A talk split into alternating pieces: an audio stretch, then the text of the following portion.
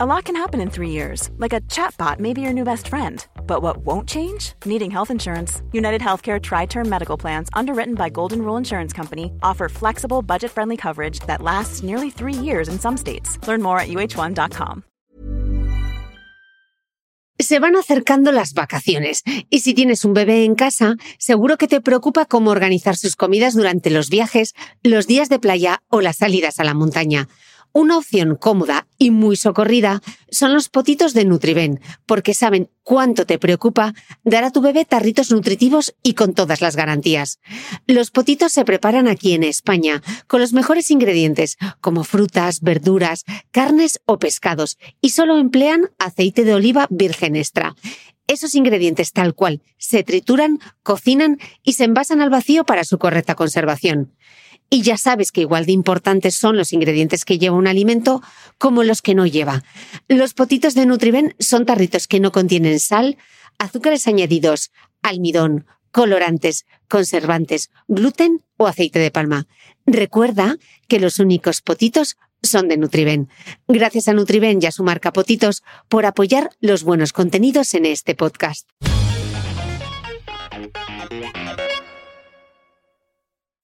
Esta entrevista pertenece a la serie especial COVID-19 que estoy grabando con distintos expertos de la salud.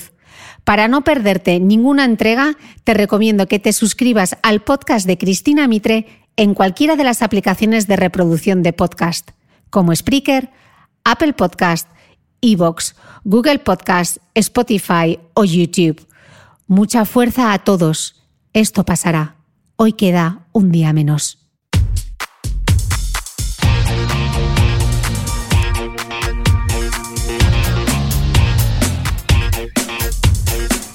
Hola, soy Cristina Mitre, periodista y autora del blog de Beauty Mail. Bienvenidos a mi podcast, donde todas las semanas charlaré con los mejores expertos de la cosmética, la nutrición, el fitness y el bienestar, para que te sientas bien y te veas mejor.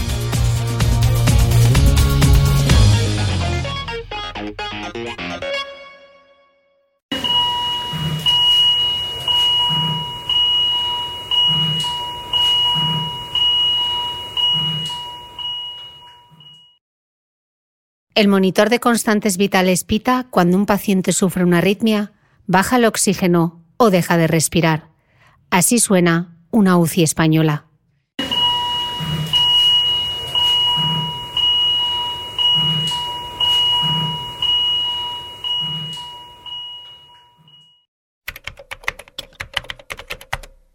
Soy Cristina Salazar Ramírez, intensivista del Hospital Clínico Virgen de la Victoria de Málaga y responsable de la unidad de estimulación cardíaca de mi unidad. Ya nada es como antes, lo sé. Me levanto a las 7 de la mañana y dejo todo preparado para que la niñera que cuida a mis hijas tenga todo lo que le hace falta. Mi marido, que iba a salir con la bici, tras las últimas noticias es consciente de la nueva realidad y se queda en casa. Yo me dirijo al trabajo, sabiendo que cuando vuelva nunca va a ser igual. Así arranca el primer post de Diario de una médico intensivista, en el que la doctora Cristina Salazar recuerda la guardia del 14 al 15 de marzo, el día en el que todo cambió. Lo recuerdo todo, lo recuerdo como si fuera ayer. Eh, probablemente será lo que más se me quede en, en la piel, ¿no? El 14 de marzo, cuando fui, me acuerdo que esa mañana mi marido se iba a ir con la bici con los amigos, le llamaron que, no se podía ir y yo me di cuenta, pues eso, que ya la situación, que la vida no iba a ser igual que la que era. Cuando fui ayer a la UCI y pues encontré el escenario de que teníamos tres pacientes COVID-19, que, que había miedo, que había incertidumbre, que había protocolos que, cada dos o tres días iban cambiando, que, que, luego te tienes que disfrazar en esos trajes, que esos trajes, eh, cuando te lo pones la primera vez, pues es que no puedes ni respirar, no podías aguantar ni media hora con ellos y tienes que ponértelo para tratar a los pacientes. Ese día me di cuenta de, de la necesidad que tuve de, de escribir lo que sentía, porque eh, eh, ha sido una adaptación, porque al final te has tenido que adaptar rápidamente, pero por, pues por necesidad de tus pacientes y de tu vida propia, ¿no? porque eh, lo que hemos vivido es una situación catastrófica, situación catastrófica en relación a la medicina, ¿no? Eh, en cuidados intensivos que intentamos que el paciente, eh, que sabemos que son pacientes los más graves que puedas atender, en el que intentas estabilizarlo, intentas eh, con el tratamiento de soporte que, lo, que, que, les administras, intenta que el paciente recupere poco a poco ese fallo de órgano que le ha hecho ingresar en tu UCI pues, eh, eh, pero también es muy importante el tema familiar, ¿no? es, eh, cuidados intensivos está hecha y creada pues para alargar la vida de los pacientes, porque nunca sabes cuándo tu día llegará, y por otro lado para dignificar el proceso, de muerte, ¿no? Entonces, eh, cuando los pacientes ingresan en la UCI con la pandemia, la dignificación de la muerte o el, el, el estar ahí con la en ese momento se hizo especialmente difícil eh, el, tener que comunicar las malas noticias por teléfono, no ver a los familiares y luego los pacientes. ¿no? Los, pacientes eh, los pacientes a partir del 14 de marzo, mm, los que ingresaban en la UCI sabían a lo que venían. Es decir, ellos sabían que se podían morir. Eh, entraban a la UCI muy pétreos, muy rígidos y tú con tu traje en que no te reconocía nada más te ven tus ojos, pues tenías que coger la mano con tu guante, eh, tu mano enguantada, coger la mano al paciente, intentarle calmarle con la voz, eh, transmitirle la máxima paz posible en una situación que es alienígena y decir al paciente que, lo vas a dormir y ellos saben de que no se podrían a lo mejor despertar, ¿no? Entonces la situación que hemos vivido es una situación en la que todos se nos va a quedar grabado pues, como he dicho, en el corazón. Cristina, ¿cómo era un día en la vida de la doctora Salazar antes del coronavirus? Que parece que fue hace muchos años, pero fue solo a comienzos de marzo. Pues sí. Eh, bueno, pues mi vida prácticamente pues era una vida en la que yo había decidido pues hacerme hacer una reducción de, mi vida laboral en, en cuidados intensivos en la UCI.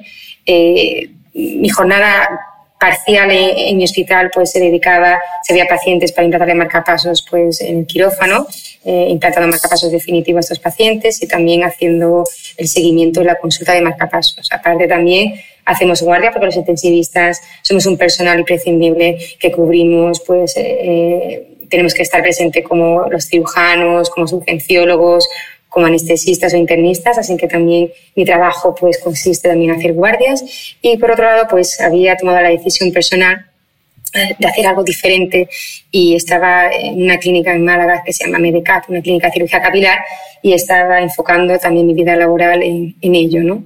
La carga emocional de este último mes, eh, Cristina, tú escribes en tu blog eh, que no eres esa superheroína que la gente piensa, que debajo de esta mascarilla y este traje la piel también se rasga y desgasta.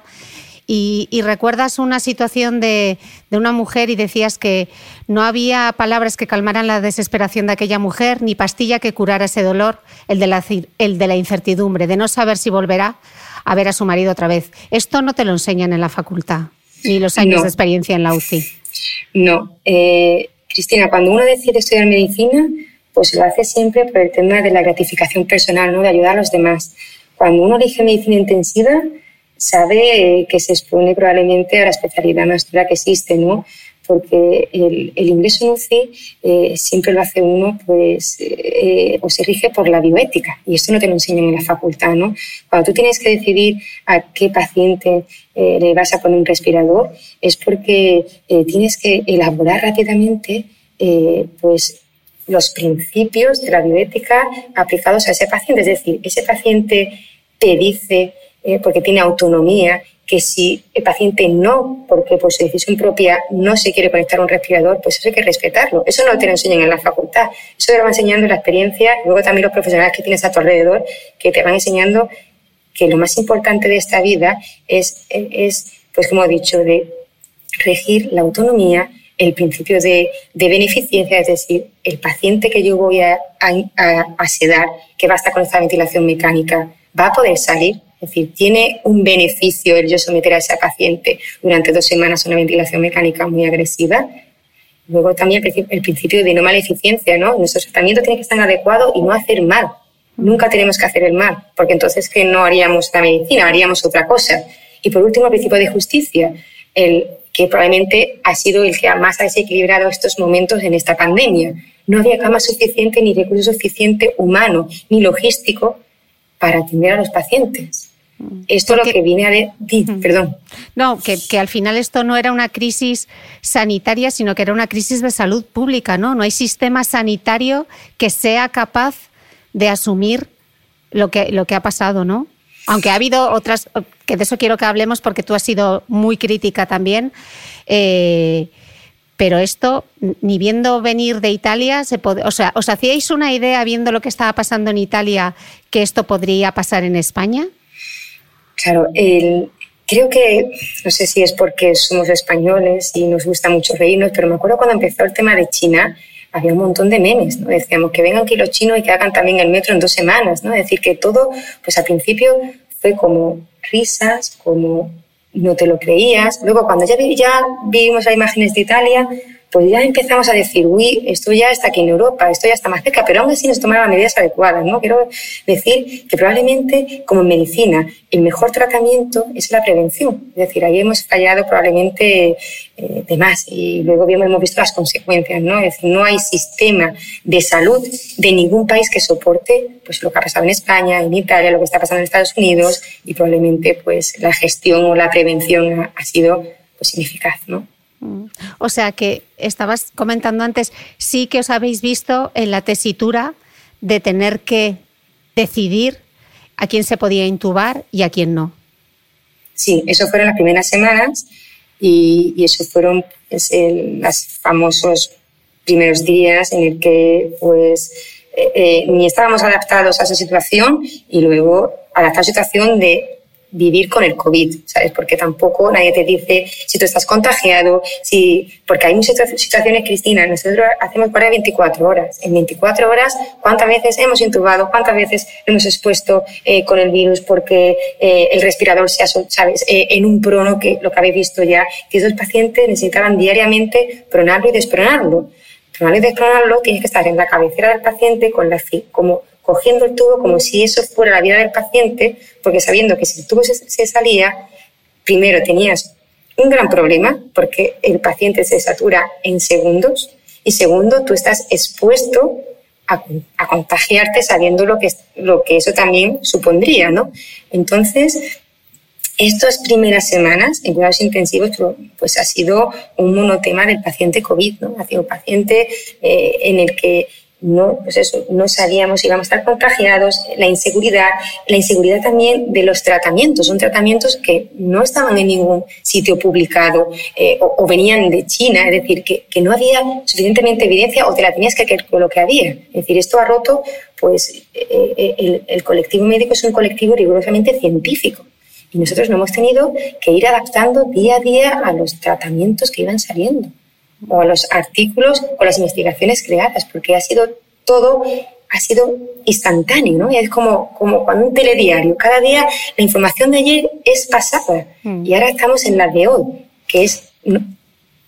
Mm, y claro, con mucha sensación de inseguridad. Tú lo has dicho, has tenido una actitud súper crítica en ese blog que diario de, que publicabas en El Mundo y en tu propia página personal, eh, con la falta de equipos de protección individual, ¿no? ¿Cómo os habéis sentido los, los médicos? Pues los médicos, enfermeros, eh, pues auxiliares, eh, limpiadores, porque también ellos tienen que entrar en las habitaciones de esos pacientes, pues ha sido todo como una fase al final que pues inicialmente eh, cuando no había traje EPI pues surgían porque al final al cabo queremos seguir trabajando, hemos buscado soluciones alternativas no ortodoxas como eh, fumigar esos trajes porque queríamos la necesidad de seguir estando ahí, es decir, eh, vemos que el país está parado, que la gente está encerrada en sus casas y que depende de nosotros. Entonces hemos buscado soluciones que probablemente no serán las idóneas, pero la hemos hecho pues para seguir pues mejorando y que el paciente saliera de la UCI. ¿no?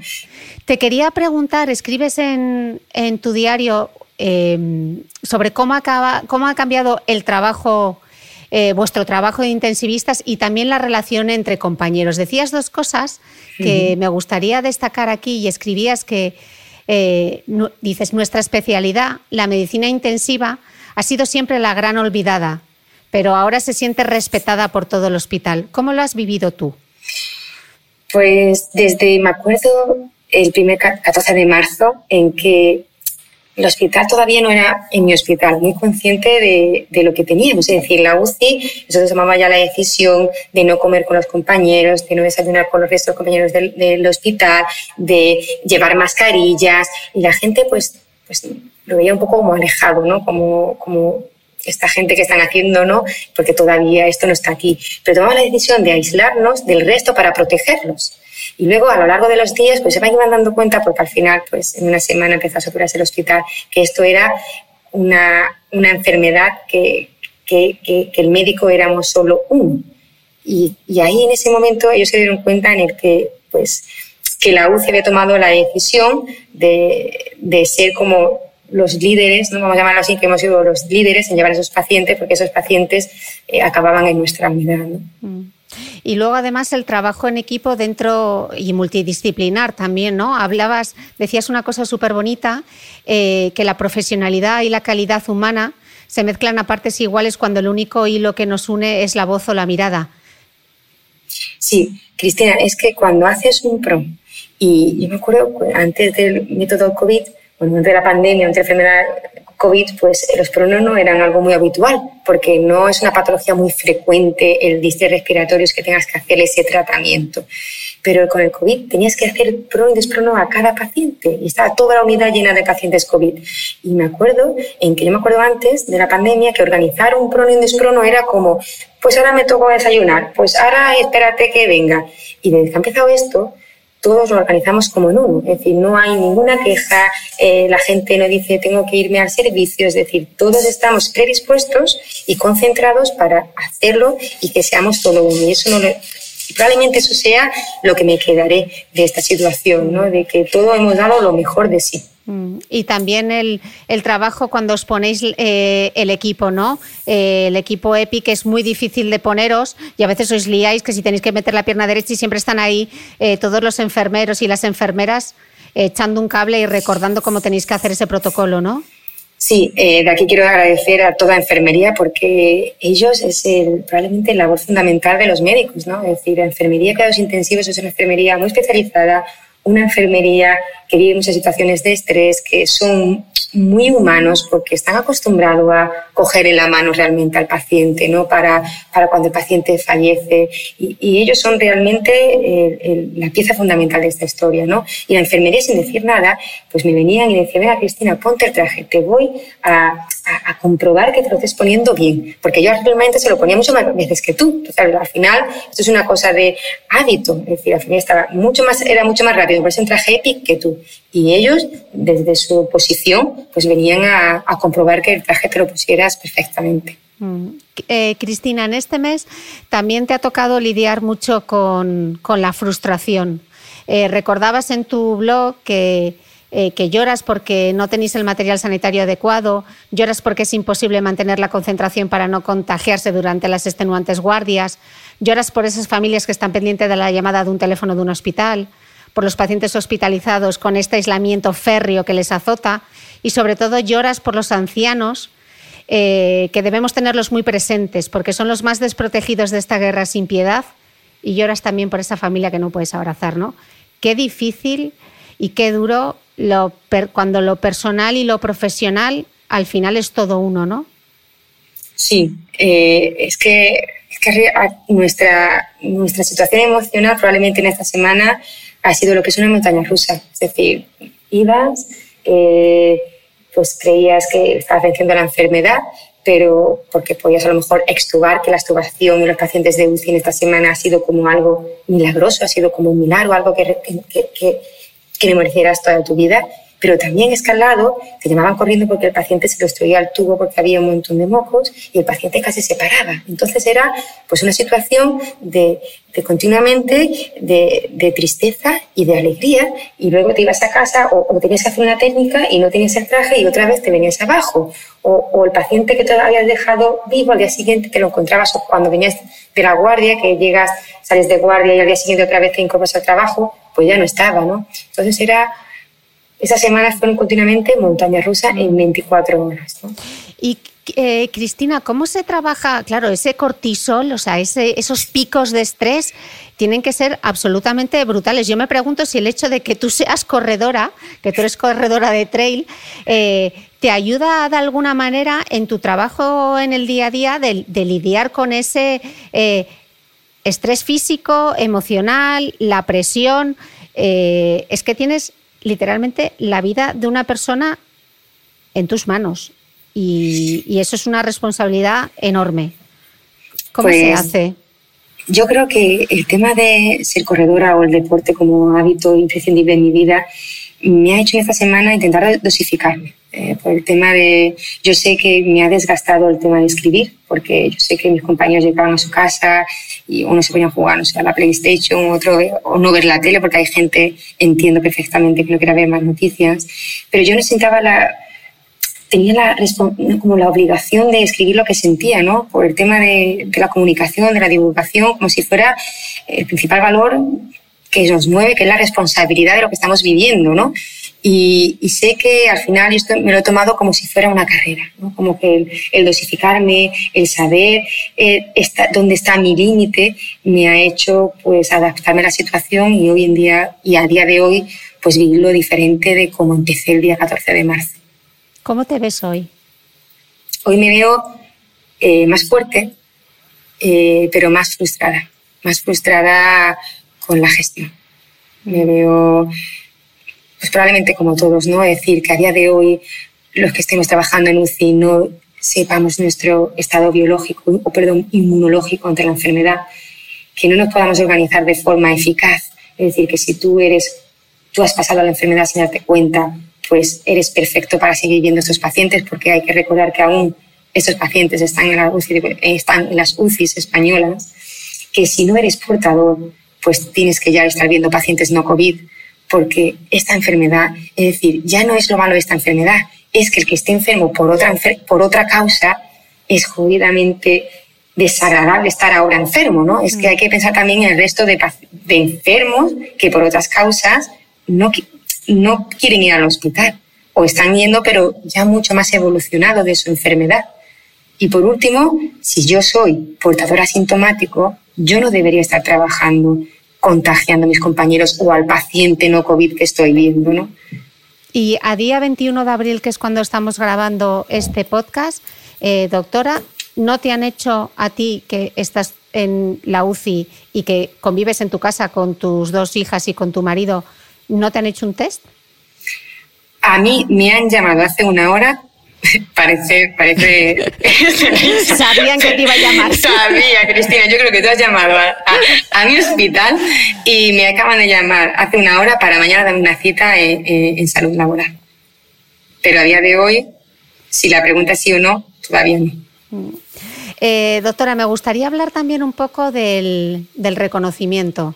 Eh, de esos aplausos de las 8 de la noche, eh, que yo sé que os llegan a todos al corazón, pero en tu diario, eh, en esta bitácora virtual, escribías que, que, sois un colectivo humilde, con un gran sentido de la responsabilidad, que no buscáis el ascenso o un puesto fijo y que, de hecho, en tu caso, tras 16 años en el mismo hospital, aún eres interina. Y que hay muchas veces que os habéis sentido maltratados por la sociedad y que Ojalá que cuando todo esto pueda, podáis mejorar vuestra situación laboral y te preguntas, cuando acabe esto, ¿quién cuidará al cuidador? ¿Tienes la respuesta ya? No, no, Cristina. La verdad es que es, probablemente es maravilloso escribir lo que uno siente porque ahí queda reflejado, ¿no? Es decir, el, la gente está en sus casas, la gente está deseando salir y nosotros estamos deseando que salgan, pero también tenemos miedo porque estamos cansados física y mentalmente y no sabemos cómo, porque nadie lo sabe, es decir, hay una gran incertidumbre todavía en cómo vamos o, cómo va a salir esa sociedad que está confinada en su casa, si otra vez se van a poner mal o va a haber un, rebrote y los sanitarios no van a estar, porque probablemente eh, esto tenga una factura, factura a nivel emocional a nivel emocional la va a tener. Pero bueno, que si hay que tenerla para que esto se podamos vencer a, esta situación y que otra vez la vida vuelva a ser pues normal, pues, lo haremos.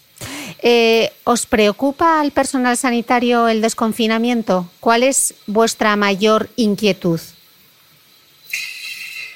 Pues el desconfinamiento nos preocupa eh, en el sentido de, pues eso, de no sabemos eh, si va a venir muchas más personas al hospital y no va a haber los recursos eh, suficientes para atenderlos. Pero es verdad que a día de hoy la sensación ya es un poco, por ejemplo, niños que están en sus casas y que llevan treinta y tantos días sin salir. Probablemente yo creo que es el momento de empezar a abrir las puertas, ¿no? Es decir, es, es, es, las empresas cerradas, la gente sin trabajar. Es verdad que la situación en el hospital está yendo ya por fin a mejor y, y, hay que asumir ese riesgo ya. Yo creo que hay que empezar ya a levantar ese confinamiento y a volver que la sociedad sea, sea otra vez sociedad, ¿no?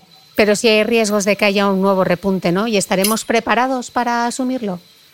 Pues eh, yo creo que ese nuevo repunte eh, tenemos a nuestro favor que conocemos la enfermedad. Es decir, llevamos ya pues cinco semanas de conociendo día a día cómo se comporta este virus, con lo cual eso es a nuestro favor. Es decir, el, el, cuando uno tiene miedo por lo desconocido, ese miedo ya no lo tenemos. Conocemos perfectamente cómo nos contagiamos, conocemos perfectamente cuándo es el, paciente se pone más grave, cuándo tiene que ser ingresado en la UCI, eh, cómo se trata, eh, los pacientes qué tratamientos requieren y cómo salen. Entonces, eh, yo creo que a día de hoy pues no le tenemos ningún miedo y será el momento ya de empezar a abrir el confinamiento. ¿Y qué recomendaciones le darías a la población en general ante el desconfinamiento? Qué cosas debemos hacer y qué cosas no debemos hacer eh, para, para poder proteger el sistema sanitario. ¿Qué está dentro de nuestras manos? Pues yo creo que tú lo has dicho, las manos, ¿no? manos limpias, ¿no? Y la distancia de seguridad, ¿no? y luego también, mm, eh, Cristina, yo he ido una vez a comprar. Y fui a comprar una vez porque sentí, eh, estuve más incómoda comprando en el supermercado que en el propio hospital. Es decir, creo que la sociedad tiene aún mucho miedo. Y ese miedo, la forma de disminuirlo es empezando ellos a salir, darse cuenta cómo hay que comportarse de forma segura. Es decir, eh, lavarse las manos y, bueno, lo que decían, si, el guante no sabes quitártelo bien, pues es más eficaz lavarte mejor las manos que ponerte un guante que no te quitas, ¿no? Entonces, eh, lo, que he dicho, la distancia, las mascarillas y limpiarse las manos. Mm. Eh, Has vivido este último mes, eh, doctora, que casi no hay descanso, porque haces la guardia y luego llegas a casa y sigue todo el proyecto de acción social. Me gustaría que nos hablases de este proyecto que habéis puesto en marcha, Social COVID. Cuéntanos un poco qué es, cómo podemos sumarnos, cómo podemos ayudar.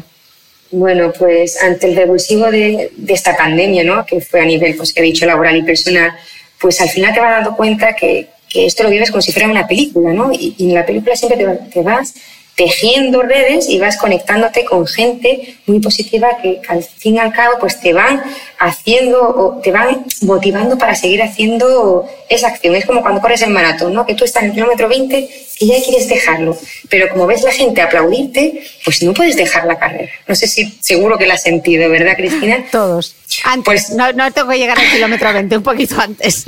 bueno, pues a mí eso es lo que me está pasando. Es decir, a mí me gustaría a veces ya dejar de escribir o dejar mi social, pero es tanto bueno el feedback que recibo que me hace seguir adelante. ¿no? Y entonces el tema social COVID, pues como has dicho, ha sido pues una idea fantástica que surgió pues de los grupos de WhatsApp del colegio de, de la Facultad de Medicina, en la que nos vimos pues eh, necesitados de hacer algo más y porque como nos dijimos a nosotros mismos que éramos, pues, estamos en una posición privilegiada porque conocemos las deficiencias del sistema sanitario, ¿no? ¿Qué mejor personal el que trabaje dentro de un sitio que pueda decir dónde falta más material?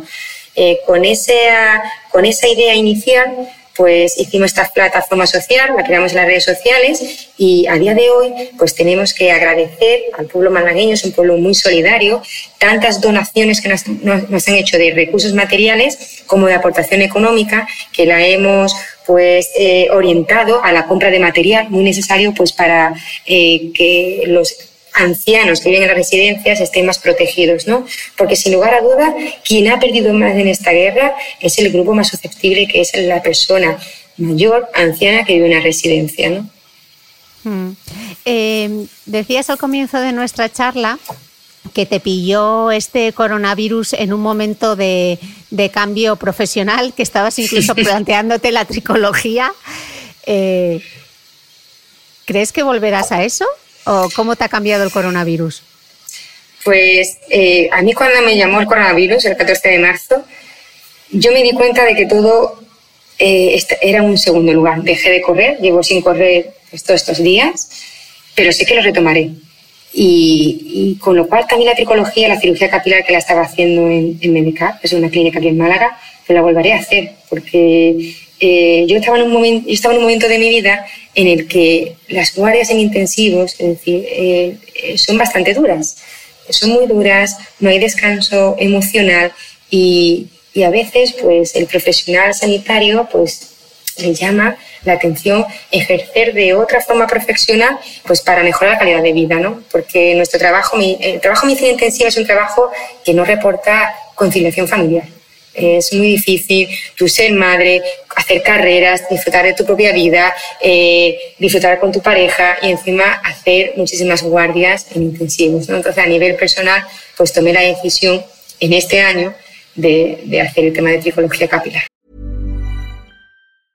A lot can happen in the next three years. Like a chatbot may be your new best friend. But what won't change? Needing health insurance. United Healthcare Tri Term Medical Plans are available for these changing times. Underwritten by Golden Rule Insurance Company, they offer budget-friendly, flexible coverage for people who are in between jobs or missed open enrollment. The plans last nearly three years in some states, with access to a nationwide network of doctors and hospitals. So for whatever tomorrow brings, United Healthcare Tri-Term Medical Plans may be for you. Learn more at uh1.com. Ever catch yourself eating the same flavorless dinner three days in a row?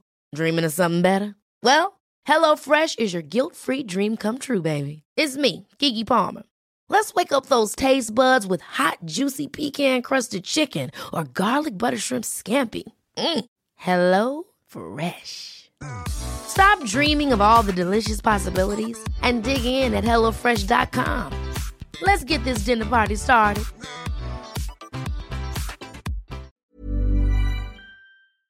¿Sabías que los bebés son capaces de autorregularse y comer lo que necesitan? Hasta el primer año, la leche ha de ser su alimento principal, bien sea lactancia materna o artificial, y poco a poco podrán ir probando diferentes texturas y alimentos. Ahora, con buena temperatura, a todos nos gusta salir más de casa, y en verano pasamos mucho tiempo fuera, en la playa, la montaña o recorriendo el mundo. Si tienes un bebé que ya ha empezado con la alimentación complementaria, para esos momentos puedes contar con los diferentes tarritos que ofrece Potitos. Hay recetas para bebés desde 4 y 6 meses y solo llevan ingredientes como frutas, verduras, carnes o pescados que se trituran y se envasan tal cual. Los potitos de Nutriben son tarritos seguros, fáciles de conservar y transportar, ya que no necesitan refrigeración, tan solo mantenerse en un lugar fresco. Se calientan en microondas o al baño María, sin conservantes ni azúcares añadidos. Gracias a Nutriben y a su marca Potitos por ser nuestro mecenas del mes.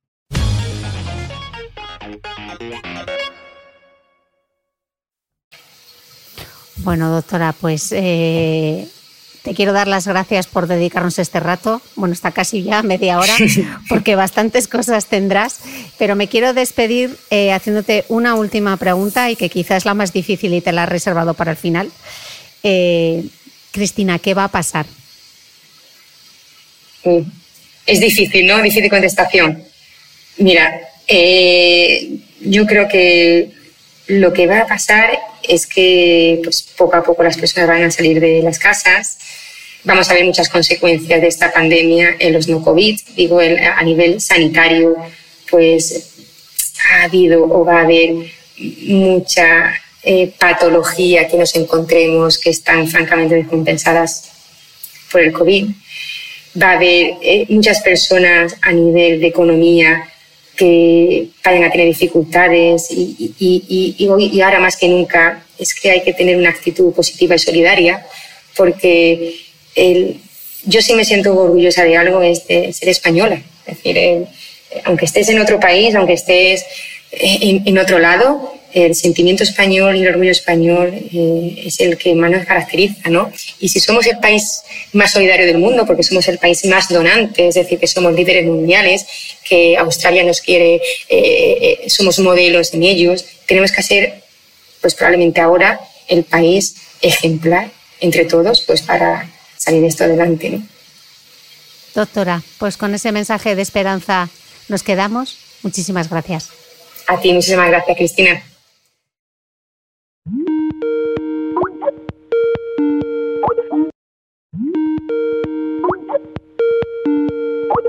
Tengo aquí conmigo a la doctora Victoria Trasmonte. Ella es médico intensivista del Hospital 12 de Octubre de Madrid. Doctora, bienvenida al podcast. Muchísimas gracias, Cristina. Eh, Victoria, antes del coronavirus, además de médico intensivista, por las mañanas pasadas consulta de medicina estética en la Fundación Jiménez Díaz de Madrid. Y esto me lleva a preguntarme cómo era el trabajo de una intensivista antes de esta pandemia. Bueno, pues la verdad es que yo eh, pues me formé como médico intensivista con muchísima ilusión porque es una especialidad preciosa, pero cuando nació mi primera hija me di cuenta de que el trabajo de intensivista mm, requiere eh, estar continuamente de guardias y, bueno, básicamente se basa en guardia día sí, día no y al final pues te das cuenta de que la conciliación familiar eh, no es fácil si tienes que estar tantos días faltando de tu casa por la noche. Entonces busqué en la medicina estética, que también es una, especialidad muy bonita y que también pues trata el otro lado ¿no? del, del, paciente, ¿no? del paciente que está sano ¿no? y que quiere mejorar eh, cuidando su, su, belleza. ¿no? Eh, busqué en ello una forma de poder adaptar mis horarios a, a mi familia. Entonces, en la consulta de medicina estética de la Fundación, eh, entro a trabajar después de dejar a los niños en, en el colegio, que ahora tengo dos peques, y, y, después puedo recogerles por la tarde y eso me permite eh, poder hacer menos número de guardias. Ok. Eh, todo el mundo habla de vosotros, de los intensivistas, un poco, no sé, tenéis ese halo de superhéroes ahora de esta pandemia, pero ¿qué es lo que hace un intensivista? Bueno, pues un intensivista se dedica a cuidar al paciente crítico, es decir, cuando se terminan los recursos en el hospital y el paciente no puede respirar por sí solo o se le baja mucho la tensión y necesita medicación especial y necesita estar muy monitorizado porque el paciente se encuentra inestable o con una patología muy muy grave, ahí entra en acción el intensivista. Eh, el intensivista lo que hace es eso, tener una monitorización continua, un cuidado del paciente a pie de cama, eh, diariamente lo estáis viendo ahora en los medios, ¿no? Es un, trabajo de batalla, ¿no? Estamos ahí a pie, de, a pie de cama muy cerca del paciente y cuidando sus constantes para que el paciente salga de esa situación de peligro, de esa situación crítica, para que vuelva a encontrar esa estabilidad que le permita volver a pasar a planta. Mm. Eh... Hablaba también con la doctora Cristina Salazar y ella incidía también en el problema de la conciliación. ¿Es algo específico de esta especialidad médica? Porque con las dos intensivistas que hablo, justamente eh, tú ya lo compaginas con la consulta de medicina estética y la doctora Salazar eh, estaba también con temas de trasplante capilar. Entonces me hace preguntarme si es una especialidad médica que es imposible tener vida personal. Pues la verdad es que muy curioso y la pregunta que me haces es muy buena. Eh, la, la, la, particularidad que tiene la medicina estética, la medicina intensiva, perdón, es que no tiene esa parte de consultas, ¿no? No, no existe, o por lo menos en la mayoría de los centros no existe la consulta de medicina intensiva. Es verdad que poco a poco se le está dando más valor a los cuidados eh, críticos o poscríticos o post-UCI, ¿no? El paciente que sale de la UCI, que se va para su casa, pues tiene unas secuelas de haber, después de haber estado en una unidad de cuidados intensivos, porque es una, una vivencia que puede realmente llegar a dejarte secuelas y hay muchos centros en los que se le da valor a la necesidad de seguimiento en planta y seguimiento domiciliario. Entonces, mientras que no haya una continuidad, pues no existe la posibilidad de trabajar en una consulta, con lo cual la mayoría de los trabajos se reducen a contratos de guardias que son muy difíciles de compaginar, a diferencia de otras especialidades. Mm. ¿Y tú crees que esto supondrá que vuestra especialidad tenga más recursos, que haya más médicos intensivistas, que se luche más por la conciliación y por los derechos quizá de los médicos intensivistas?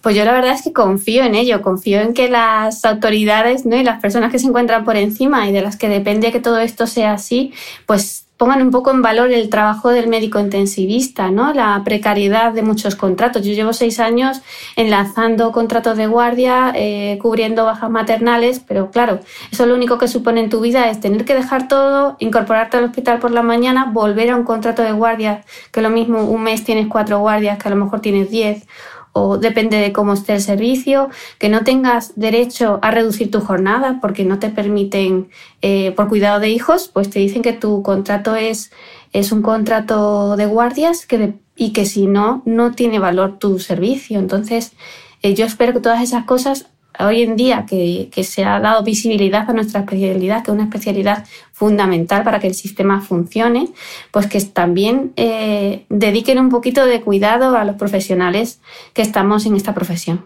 Cuidar al cuidador, que decía la doctora Salazar. Eh, me gustaría saber cómo era una guardia antes del coronavirus, cómo era un día a día en, en la UCI. Pues yo em, he, estado trabajando tanto en una UBI polivalente cuando estuve en Badajoz y ahora en el 12 de octubre eh, trabajo en una unidad de cuidados intensivos eh, que se dedica al cuidado posoperatorio de cirugía cardíaca, es decir, trasplante cardíaco, posoperado de bypass.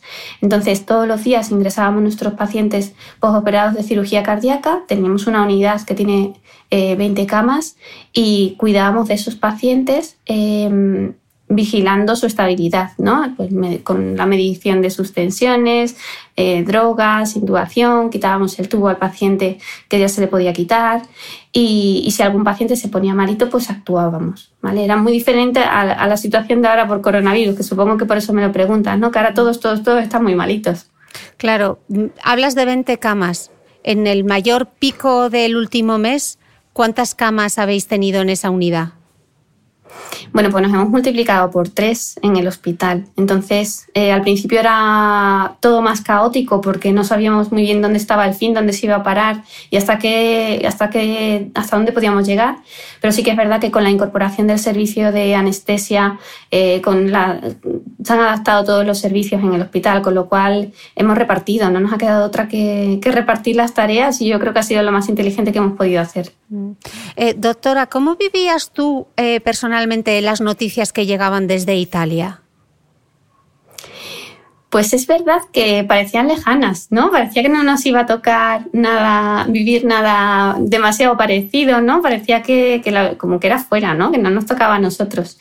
Eh, pero cuando todo empezó a, generalizarse aquí en España y, y vimos en primera persona, vivimos en primera persona que nos podía pasar, pues te das cuenta de que a lo mejor sí le tendríamos que haber dado más valor desde el principio. ¿Y, todo cambió cuándo? ¿Cuándo dijiste tú, wow, esto es Italia ya? llegó de golpe. O sea, de repente una guardia pasas de tener tus operados de cirugía cardíaca a, tener toda la unidad llena. Ya te digo que yo estaba con contrato de guardia y de un día para otro nos llamaron para, para incorporarnos a filas, ¿no?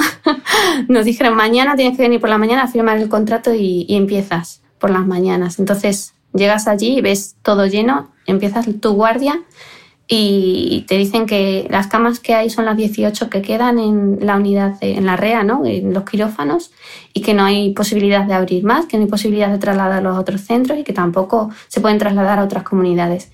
Y llenas las 18 camas en esa noche. O sea, te encuentras empujando respiradores de quirófano para poder recibir al siguiente paciente y darle la oportunidad y, que tenga su respirador y, que pueda por lo menos tener la oportunidad de, de tenerlos el tratamiento básico de, esta, de esta enfermedad. ¿Qué recuerdas de, aquellas primeras guardias? yo las recuerdo como algo increíble. O sea, yo no, no podía creer lo que estaba pasando. O sea, me parecía que estuviese viviendo una pesadilla. O sea, nunca jamás, si yo no hubiese estado y no hubiese vivido aquello en primera persona y me lo cuentan, no hubiese creído a esa persona, me hubiese parecido que me estaba contando algo eh, inimaginable, era inimaginable, ¿no? Era un paciente, otro, otro, otro, y, claro, tú seguías escuchando en la tele, eh, mm, son pacientes sobre todo con factores de riesgo, son pacientes mayores, son... No, no, te llegaba un paciente con veintitantos años o una paciente, una mamá que acaba de tener a su bebé y había salido positivo y había dicho problema respiratorio y lo tenías que ingresar. Eh, había gente de todas las edades y te parecía, vamos, que estabas pues en, en una pesadilla, una película, no parecía realidad. ¿Y cómo tomabas distancia de todo eso? Ay, pues era difícil. O sea, al principio, cuando todos los pacientes que llegaban llegaban en la misma situación y además eh, ya una vez que todo eso está, parece que pasando, ¿no? Eh, pues te das cuenta de que los pacientes pueden salir, que, que, sobreviven y que necesitan su tiempo, pero al principio, cuando ves que tienen tanto requerimiento de ayuda desde el punto de vista respiratorio, porque normalmente el mayor fallo es respiratorio y, por lo demás se mantienen estables los diferentes órganos. Pero cuando ves que, todos, todos, todos, todos están eh, con una dificultad respiratoria o ventilatoria increíble, que, que, pues estás muy asustado, ¿no? Te da miedo. Mm, parece que, que nadie va a sobrevivir a eso. Y, y, una persona que está trabajando en una unidad de cuidados intensivos, que bueno, lo bueno de los cuidados intensivos es que la gente sobrevive, ¿no? Que la mayoría de la gente que ingresa en, nuestra, en nuestras unidades nosotros estamos acostumbrados a que sobrevivan ¿no? y, a, y a que nos den esas alegrías y gracias a eso nuestra especialidad pues tiene un, un fin para nosotros, ¿no? Y, y, pues cuando ves que todos estos pacientes están muy malitos, pues eh, es verdad que tienes tus momentos de que te hundes, ¿no? Lógicamente. Estabas diciendo que vuestro objetivo es que vuestros pacientes sobrevivan y cuando solo tienes 20 camas y hay recursos para todo el mundo, igual es más fácil, ¿no? ¿Cómo ha sido lidiar con, con la muerte en, en, estas semanas? Pues bueno, ha sido duro, ha sido duro porque es verdad que cuando, cuando un paciente fallece, pues eh, es duro para todos, ¿no? Y cuando un paciente fallece y es una persona joven, es más duro aún, ¿no? Y eso al equipo pues hace, le hace tambalearse es inevitable que, el equipo lo, se resienta, ¿no? Y nosotros, pues bueno, lógicamente una mortalidad estamos acostumbrados a tenerlo, eh, pero quizás el que haya repuntado esa mortalidad, pues hace que, que bueno, que uno se plantee muy, mucho, ¿no? La, vida, ¿no? El, el, decir que tienes una incertidumbre hacia, hacia lo que está pasando cuando hasta ahora sabíamos más o menos la evolución de nuestros pacientes hacia dónde iba. Mm. Me imagino que, en estos días habéis trabajado mucho la, aceptación y la impotencia, ¿no? ¿Crees que son dos de las cosas que, más han costado?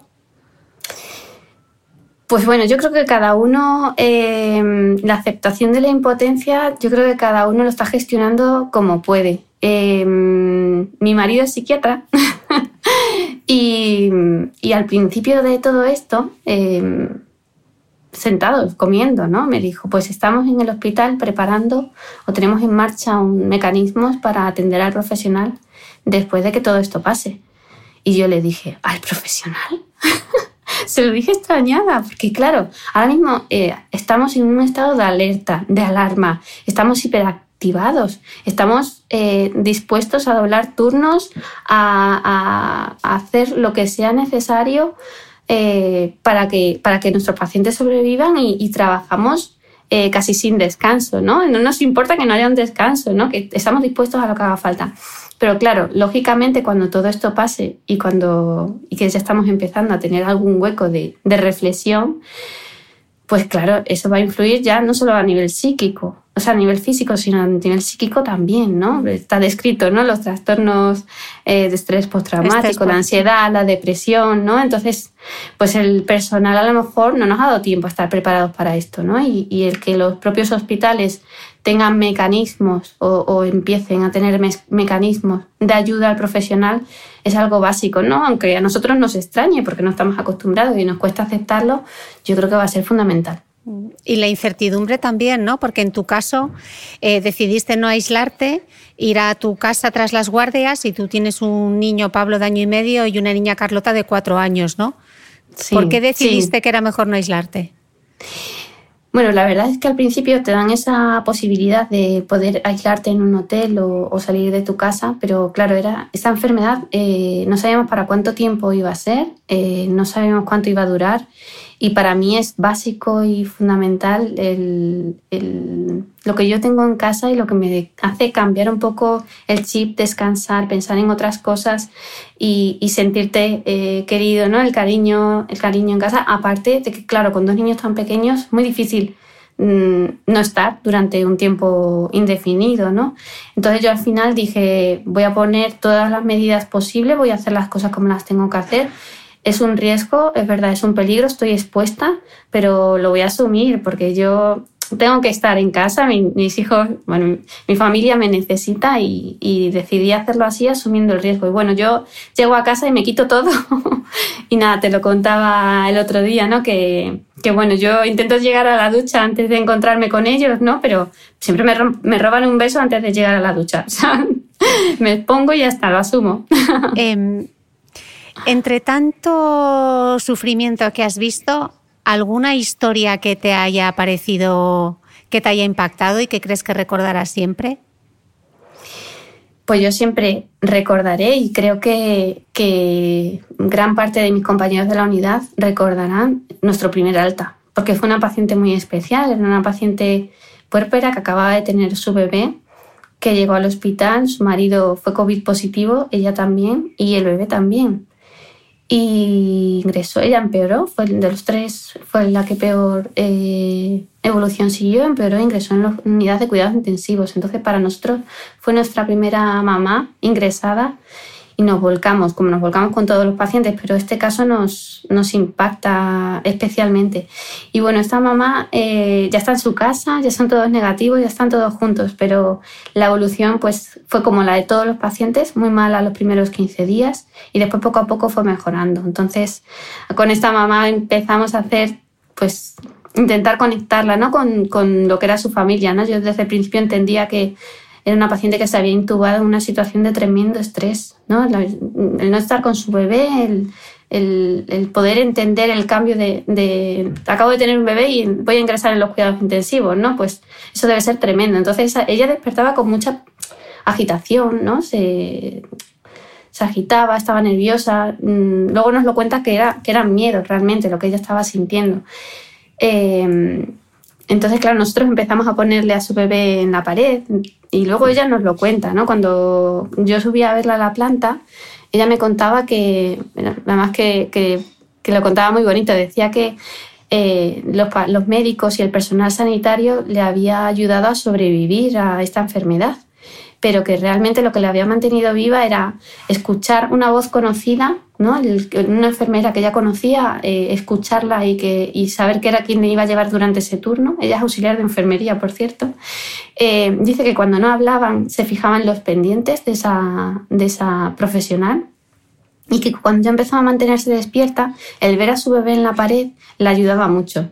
Y posteriormente, cuando ya em, eh, empezamos a sentarla y, demás, fue una paciente que acabó con una traqueostomía, eh, le dejamos el móvil. Entonces, ella dice que le mantuvo, le mantuvo el viva, en vida la, el poder mantener conversaciones, aunque sea a través de WhatsApp, con su familia ¿no? y con sus amigos, ¿no? que, que para ella. Entonces, esta paciente, el, que, el día que salió, justo estaba yo de guardia. Y fue una alegría tan enorme para todos. Le dimos un aplauso, fue súper emocionante, fue súper emocionante. Entonces esta historia a jamás se me va a olvidar, ¿no? Recordabas en tu Instagram, Victoria, que escribías así, dices, hasta que llegó esta pandemia a la UCI, los familiares podían permanecer a pie de cama del paciente.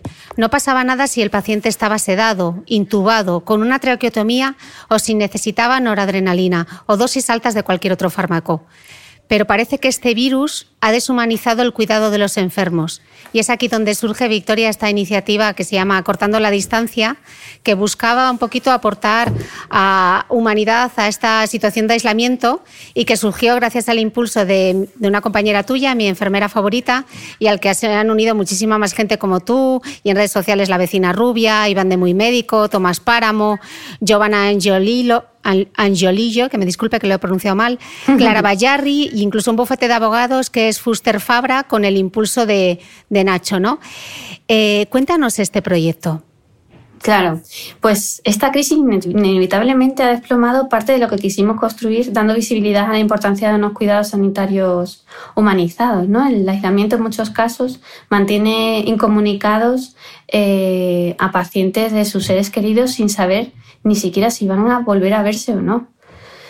Entonces, en este contexto, formo parte de una iniciativa sin ánimo de lucro, como bien has dicho, Cortando la Distancia, que pretende gestionar una red de multimedia que permite la comunicación por videollamada entre estos pacientes que se encuentran aislados y sus familiares. ¿no? Pues intenta acabar con la soledad, con la soledad que, que tanto nos impactó cuando se inició esta pandemia. ¿no?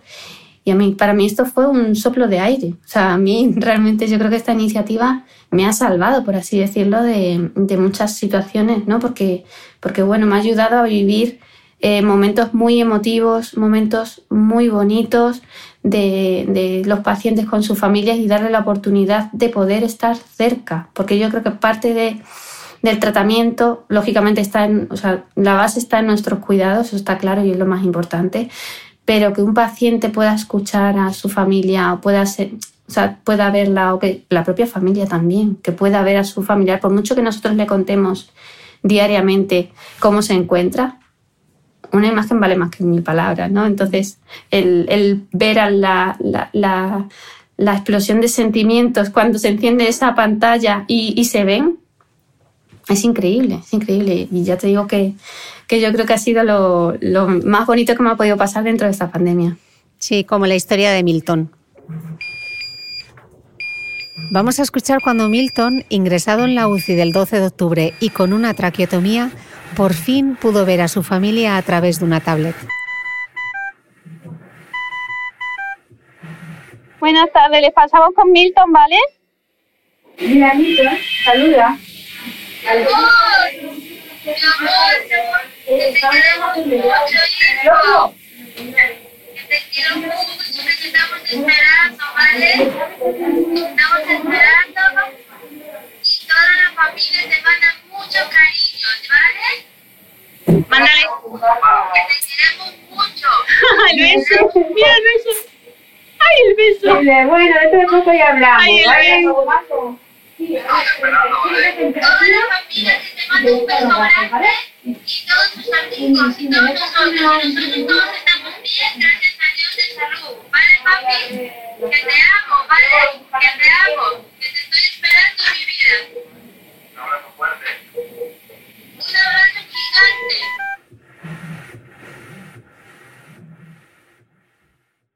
Y doctora, ¿cómo está Milton? Pues Milton ha tenido una buena evolución durante su estancia en planta y fue dado de alta a su domicilio esta semana.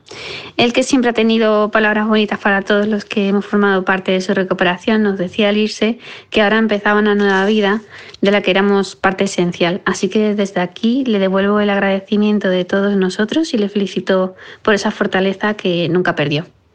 Pues doctora Trasmonte, Milton también nos ha enviado un mensaje. Eh, buenas, buenas tardes. Eh, desde aquí, desde casa. Soy Milton Vidal.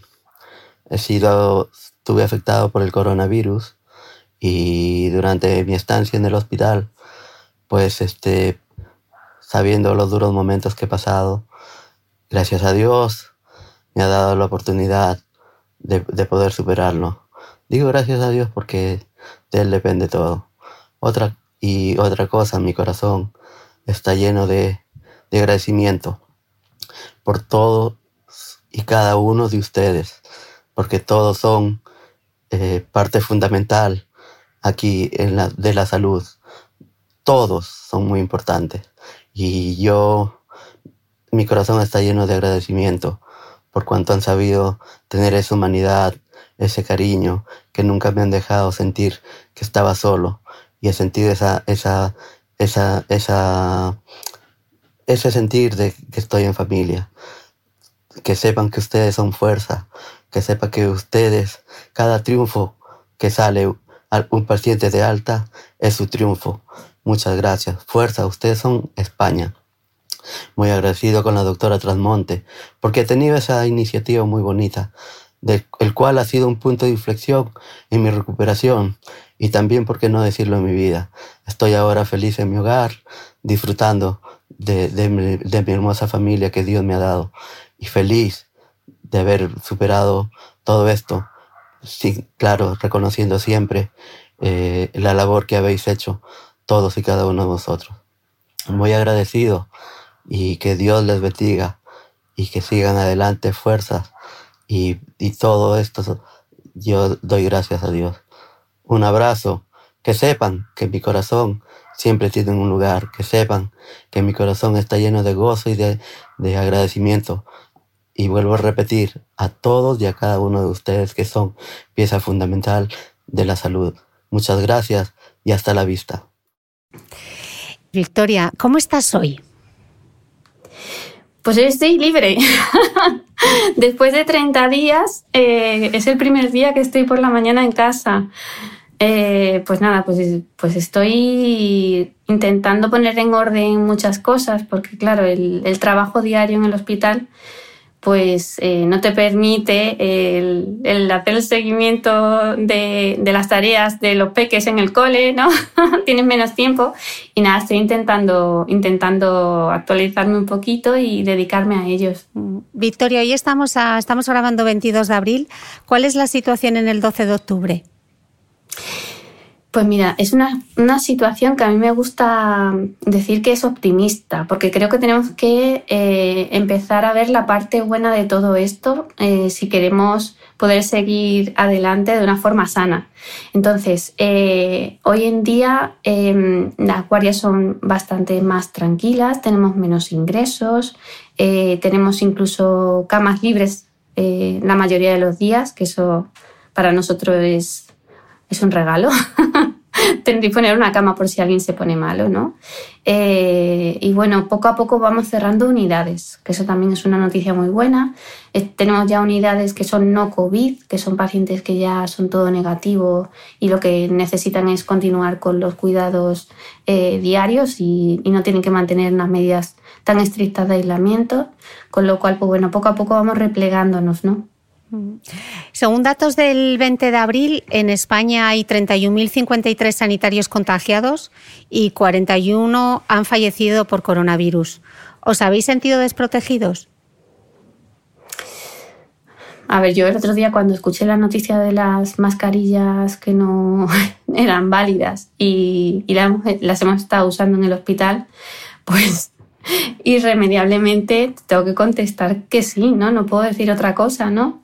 Es verdad que yo no he tenido la sensación de que me faltasen equipos de protección. Sí que es verdad que ha habido una restricción por parte del hospital, pero una restricción necesaria, porque si a nivel mundial hay un desabastecimiento de esos equipos y no se consiguen ni pagándolos a precios de oro, si no hay una restricción, pues la población generalmente tiende a sobreutilizar los, eh, los trajes, ¿no? Entonces, pues bueno, es verdad que a lo mejor subían tres y teníamos tres, ¿no? Pero si hacía falta más, llamabas y, y normalmente siempre, siempre lo subían, ¿no? Entonces, bueno, eh, a lo mejor eh, desprotegidos, pues el que haya tantos contagiados entre médicos eh, y, el colectivo sanitario, pues bueno, no solamente el contagio es a nivel hospitalario, eh, también lo podemos, nos podemos contagiar en la calle. Somos personas normales que también vamos a la compra, que también...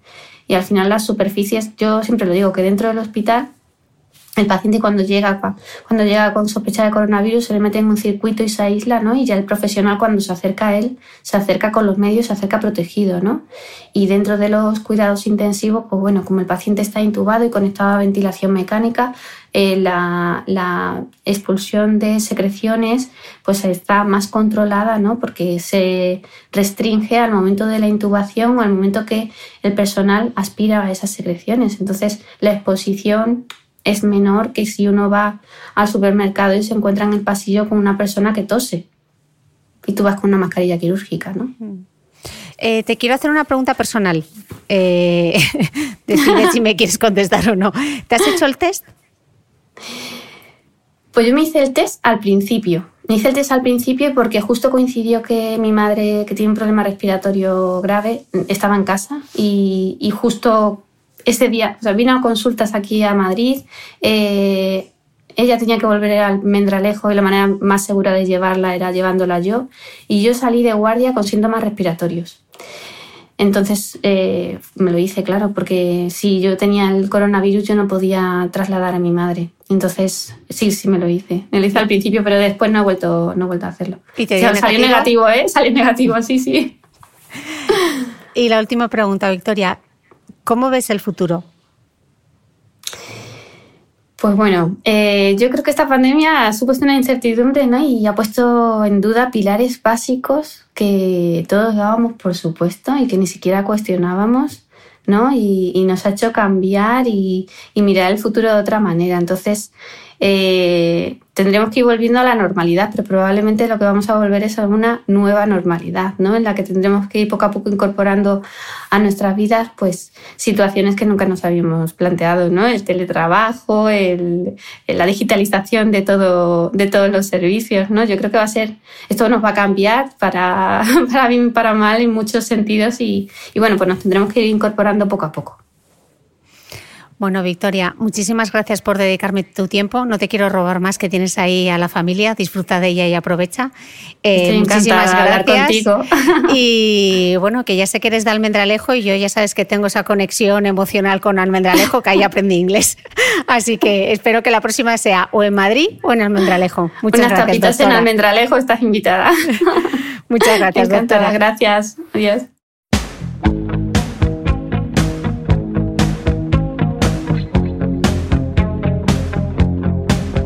Gracias a todo el personal sanitario por cuidar de nosotros.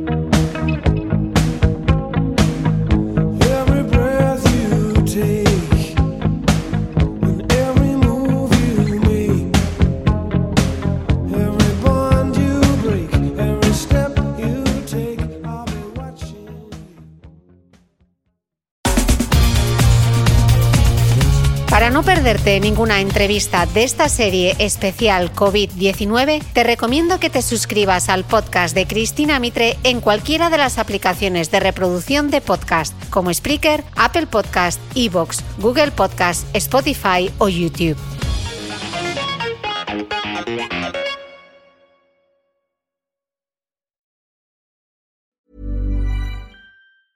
Ever catch yourself eating the same flavorless dinner three days in a row? Dreaming of something better? Well, HelloFresh is your guilt-free dream come true, baby. It's me, Kiki Palmer. Let's wake up those taste buds with hot, juicy pecan-crusted chicken or garlic butter shrimp scampi. Mm. Hello Fresh. Stop dreaming of all the delicious possibilities and dig in at HelloFresh.com. Let's get this dinner party started.